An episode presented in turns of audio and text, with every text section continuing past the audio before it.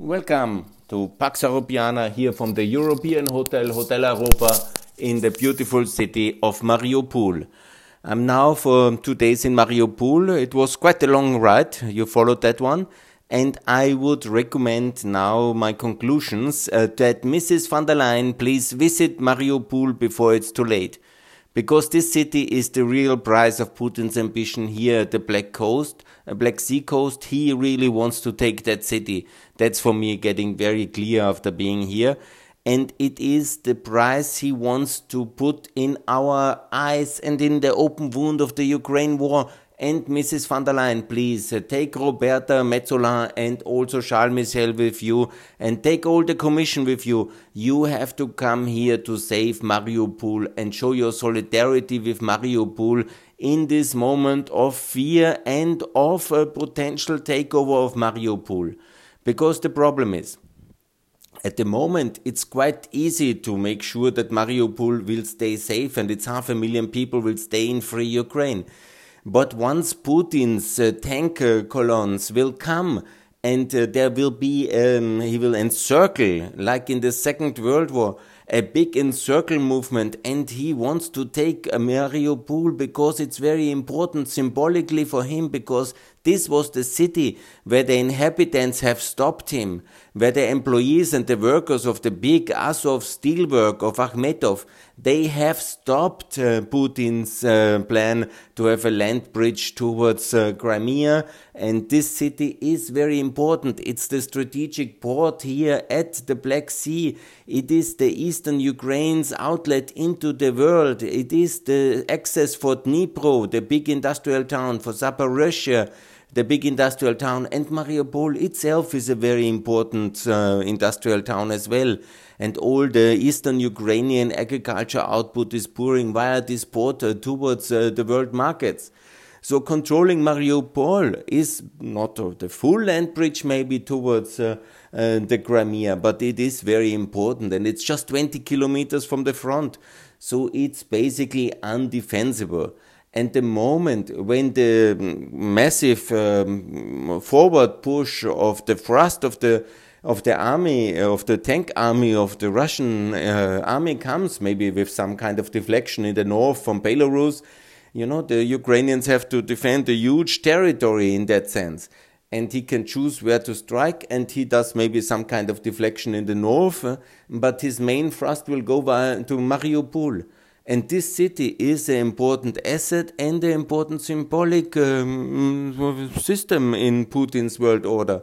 And he will basically um, put the whole European politics, world order system of the post World War again in a big crisis with the annexation of Belarus, of the Donbass, and the additional conquest of Mariupol. That's enough for him in a way. He will not go further, I think so, because he cannot risk the big war, the big war with America, NATO, and Europe. He will not risk that. But for Mariupol, will we really go and fight for Mariupol? Who in Europe might know that. but in the European reality and in the Ukrainian reality, this is a really very important asset. And the principle is broken again and we are again the fools of the world. in Europe, in our own periphery, Putin changes the borders and imposes his will and takes a new part of Ukraine and maybe in some years another part. and if we don't stop him now, we put the red line at Mariupol. Mrs. von der Leyen, it will be much more complicated once he is surrounding the city with his tanks and artillery and he has taken half a million Europeans from Ukraine as hostages. Because that's what they will be.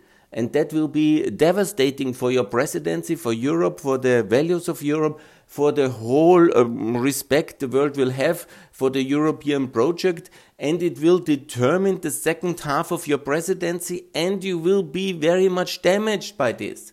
So it's deeply problematic if that happens, and it can be easily avoided simply by you coming to Mariupol. and now, and in case it's necessary, stay one month, because the danger is now, it's in this period for climatic reasons, but mostly for symbolic reasons, because the 16th of March is the day of the annexation of Crimea. And now comes this very important uh, Maidan uh, celebrations, end of uh, February, the Nemtsov killing, end of February, and the whole Crimean takeover. So we are entering this sensitive four weeks where there could be such kind of a Quisling installed in Mariupol, some incidents produced, yeah, a lot of tanks suddenly moving very sharp into the south and then uh, take uh, basically Mariupol and surround it, taking the people as hostage, threatening to shell them, and then you know what? Who really can uh, deploy so much troop? America is far. It will take half a year until America is in a real serious uh, fighting like in the Gulf War, it took half a year to bring 200,000 Americans, 150,000 Americans towards uh, fighting capabilities in uh, the in the Black Sea area. So that's about the time dimension that will take, yeah? in, including heavy equipment for such tank battles. So there is no other European army deployable, and so we are really very much fragile at this moment. But with your personal leadership, with you personally coming to the front, here it's very close. You will have wonderful pictures. You always liked it as a defense minister. And that is actually something very decent to do at the moment to show your solidarity with Ukraine, not to go into the Macronian kind of uh, Finlandization, neutralization, and uh, appeasing, making your kowtow to Mr. Putin by offering Ukraine, which is not yours to offer anyhow, but doing the right thing, going to Mariupol and then showing your solidarity not only at the border, but with this important city of Mariupol and the half a million people who are living here under the threat of Russia and they don't want to be part of the Russian Federation if they are asked. But what choice they will have when the tanks are surrounding this city, when the artillery is at the hills, when the airspace is dominated by the Russian tanks, and they can also move the navy into the Azov's Mare and shell the city or threaten to shell the city from the sea, and the people will have very little choices then. And the only one who can really defend them morally and also somehow contain Russia because he cannot really take you hostage. Mrs. von der Leyen, that even uh, Putin will not do. I think so. Man, it's a bit of a dangerous strategy. I know you might be afraid, but in general, you're a very brave woman. You have showed a lot of courage for a politician in many of your visits and in many of your decisions. And this is really now the big topic. And another, the third war in Ukraine after Crimea and Donbass will definitely overshadow all the activities you might possibly make the vaccination and the green deal and the eu budget recovery and all these substantial achievements. There are no doubt. And actually really historic achievements. The debt recovery fund no doubt yeah. the vaccination campaign unprecedented. Ultimately it took a bit long but you know it was unprecedentedly successful and then obviously also the Green Deal is a very substantive piece of uh, historic achievement from your presidency. But the second one will be Mario Bull, Mario Mariupol, Mariupol, Mariupol, and you don't want to hear that. And you can avoid it by just some smart diplomacy, getting in the plane, making wonderful pictures, showing that this city will not fall, and then making it very clear that it really will not fall by staying permanently here for one month. Not maybe you can also send Roberta Metsola, Charles Michel. You can make a frenzy of visits here now and make it a big story. Of course, you risk that once uh, Putin really takes it and we have exposed yourself, you might say, No, I better leave it to Putin. okay, if you think so cynically, and at least, you know, I told you the morally good thing and the politically correct thing because to think that Putin can take in half a million people again by force and integrate it in, in his empire, and that will not affect the whole European economy, the whole European politics, and divide Europe and make a big economic crisis again, is absolutely an illusion. Absolutely, it will. It will be a full crisis. It will be the next economic shock. It will be war. Maybe not a full scale war, but the ability that we can accept yeah, another land grab of Putin by force in Ukraine and then simply look aside or look away, do as if nothing happened, it won't happen. that is the major uh, casus belli. And if it's maybe not a big war, it will have enormous repercussions. Yeah? You don't want to have that.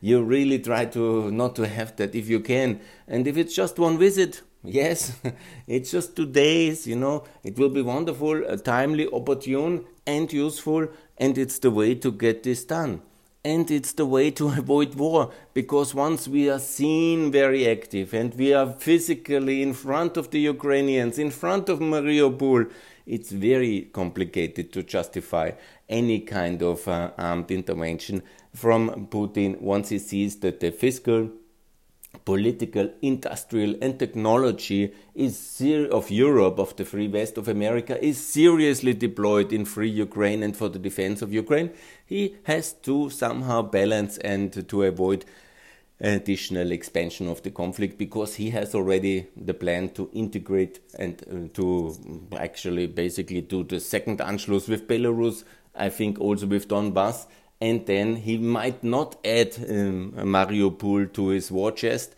But, you know, if he adds it, it will be the determining shock of your presidency and it will destroy their legacy. And therefore, I call you Mrs. von der Leyen. Do the right thing and come to Mariupol next week and show your solidarity with the people here. It's, by the way, a wonderful place, beautiful sun, wonderful climate, great potential and a lot to do for the EU, and this needs enormous funding for all aspects of um, the municipal infrastructure, the relocation of old industry, the Green Deal. Obviously, this Azov steelwork is a complete disaster in that term.